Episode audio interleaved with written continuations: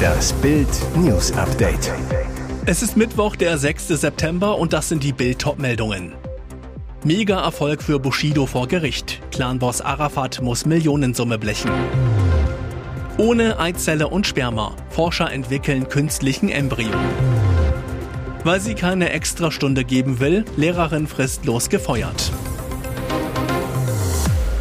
Dieses Urteil ist für den Rapper eine Riesenerleichterung. Bushido hat vor dem Landgericht Berlin gegen seinen früheren Beschützer, Clanboss Arafat Abu Chaka, gewonnen. Das Gericht sah es als erwiesen an, dass Abu Chaka nicht Bushidos Manager war. Somit habe er zu Unrecht Einnahmen von dem Rapper erhalten. Jetzt muss Arafat über zwei Millionen Euro zurückzahlen. Im Urteil, das Bild exklusiv vorliegt, heißt es, obwohl der Kläger zu keinem Zeitpunkt als Manager des Beklagten tätig war, schlossen die Parteien am 30. Januar 2007 einen sogenannten Managementvertrag, in dem der Beklagte den Kläger mit seiner Vertretung und Interessenwahrnehmung beauftragte. Heißt, Arafat habe nie Managementleistungen erbracht, nannte sich im Vertrag aber trotzdem Manager. Arafat habe laut Urteil Bushido immer wieder horrende Summen in Rechnung gestellt, nahm dabei teilweise 50 Prozent der Einnahmen von Bushido. Das ist ein echter Forschungshammer. Wissenschaftlern des Weizmann-Instituts in Israel ist es gelungen, einen menschenähnlichen Embryo zu züchten und das ganz ohne Sperma oder eine Eizelle. Auch die Austragung in einer menschlichen Gebärmutter war nicht notwendig. Der Embryo wurde mit Hilfe von Stammzellen entwickelt, die wiederum mit Hilfe von Chemikalien so umprogrammiert wurden, dass sie der Funktion menschlicher embryonaler Zellen ähnelten. Insgesamt 120 dieser Zellen wurden dann miteinander gemischt. Das Ergebnis, die Mischung begann sich spontan zu einer Struktur zusammenzufügen, die einem menschlichen Embryo ähnelt. Die Embryonenmodelle durften in der Folge weiter wachsen, bis sie dem Entwicklungsstadium eines menschlichen Embryos im Alter von 14 Tagen entsprachen. Das ist wichtig, denn in vielen Ländern weltweit ist dies der gesetzliche Grenzwert für die Forschung an Embryonen. Spannend, Während der Testphase setzte der Embryo sogar Hormone frei, die einen Schwangerschaftstest positiv ausfallen ließen. Die Forscher erhoffen sich von dem Embryo, die Entwicklung menschlichen Lebens und die Zell- und Organentwicklung genauer zu verstehen und das auf ethische Weise, da in diesem Fall kein echter Embryo untersucht werden muss. In Sachsen-Anhalt fehlen zum Beginn des neuen Schuljahres 600 Lehrkräfte. Besonders schlimm ist der Mangel in der Altmark. Trotzdem feuerte das Land jetzt eine Grundschullehrerin aus Salzwedel fristlos. Und das nur, weil sich die Pädagogin Birgit P. mehrfach weigerte, eine zusätzliche Unterrichtsstunde in der Woche zu geben. Die Linke will den Fall nun in den Landtag bringen.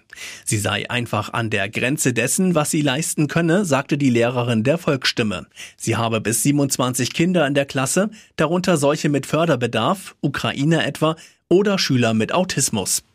Die Extrastunde wurde jedoch von der Landesregierung seit April für alle Lehrer im Land zur Pflicht gemacht.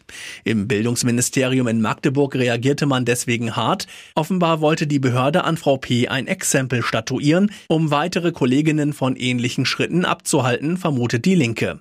Linken Fraktionschef Thomas Lippmann zu Bild, das ist eine unglaubliche Borniertheit des Bildungsministeriums.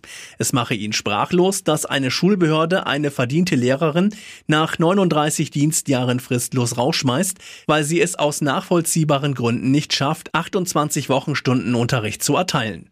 Lippmann will den Rauschmiss jetzt im Bildungsausschuss im Landtag beleuchten.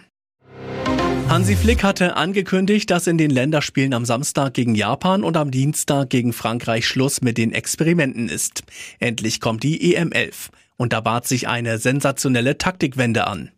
Der Bundestrainer hatte am Mittwoch gegen die U20 des DFB einen Test unter Ausschluss der Öffentlichkeit angesetzt. Bild beobachtete die Geheimaktion im kleinen Wolfsburger AOK-Stadion neben der Arena, die besonders einem Spieler galt, Josua Kimmich. Kimmich ist in dem Test von seinem Stammplatz im Mittelfeld auf die Position zurückgegangen, auf der er seine Länderspielkarriere begonnen hatte. Als rechter Mann in der Viererkette. So wie zuerst bei der Europameisterschaft 2016 und bei der WM 2018. Er schaltete sich aber bei Ballbesitz auch immer wieder ins Angriffsgeschehen ein. Diese Wende ist ein berühmtes Vorbild.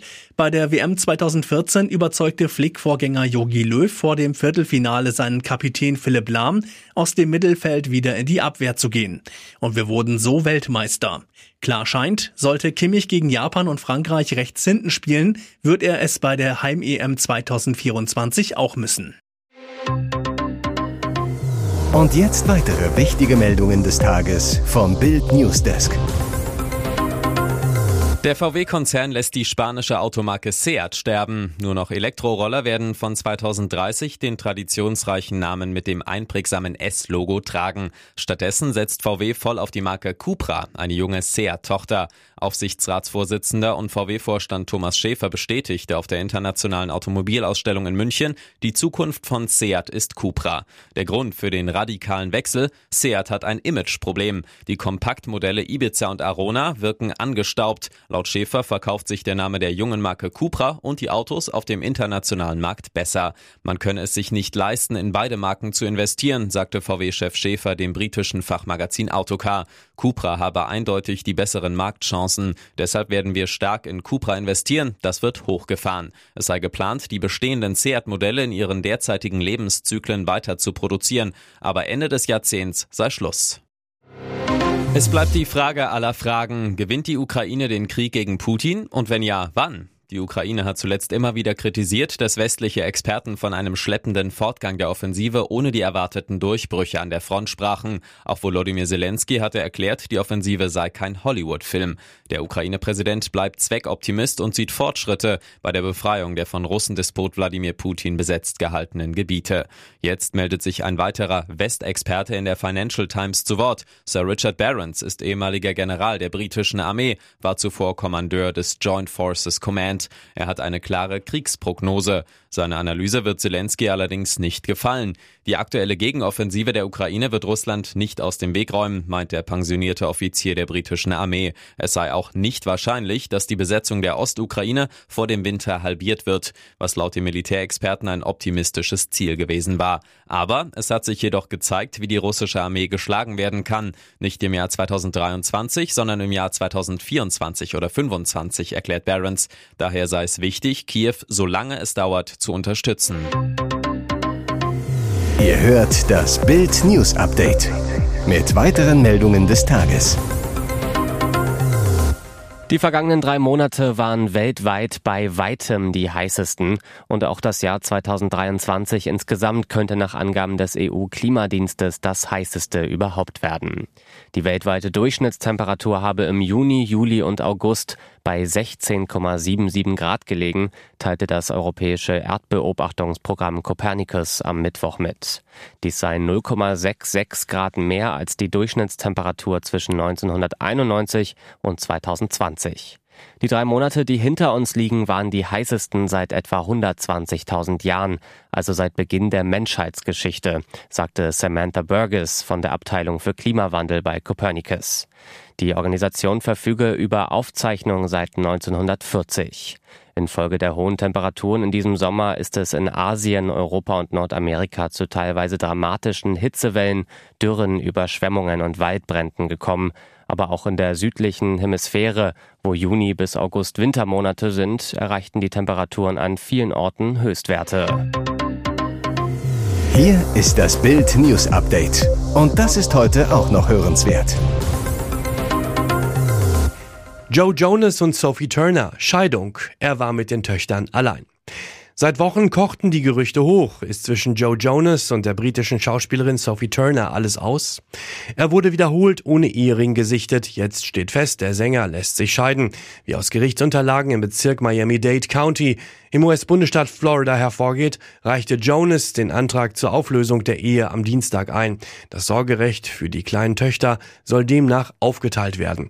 Die Sprecher der Eheleute ließen eine Anfrage zunächst unbeantwortet. Wie US-Medien berichten, machte Jonas in dem Antrag geltend, dass die Ehe unheilbar zerrüttet sei. Zuvor hatte sich Jonas mit zwei Scheidungsanwälten in Los Angeles getroffen. Übereilt ist das nicht. Das Traumpaar soll seit mindestens sechs Monaten ernsthafte Probleme haben. Ob das mit den zwei gemeinsamen Kindern zusammenhängt? Der Sänger der Jonas Brothers soll sich in den vergangenen Monaten hauptsächlich allein um sie gekümmert haben, sogar während er mit seiner Band auf Tournee in den USA ist. Das erfuhr das Promi-Portal TMZ. Ob Sophie Turner, bekannt aus Game of Thrones, in dieser Zeit an einem Film- oder Fernsehprojekt gearbeitet hat und weit weg von zu Hause war, ist unklar.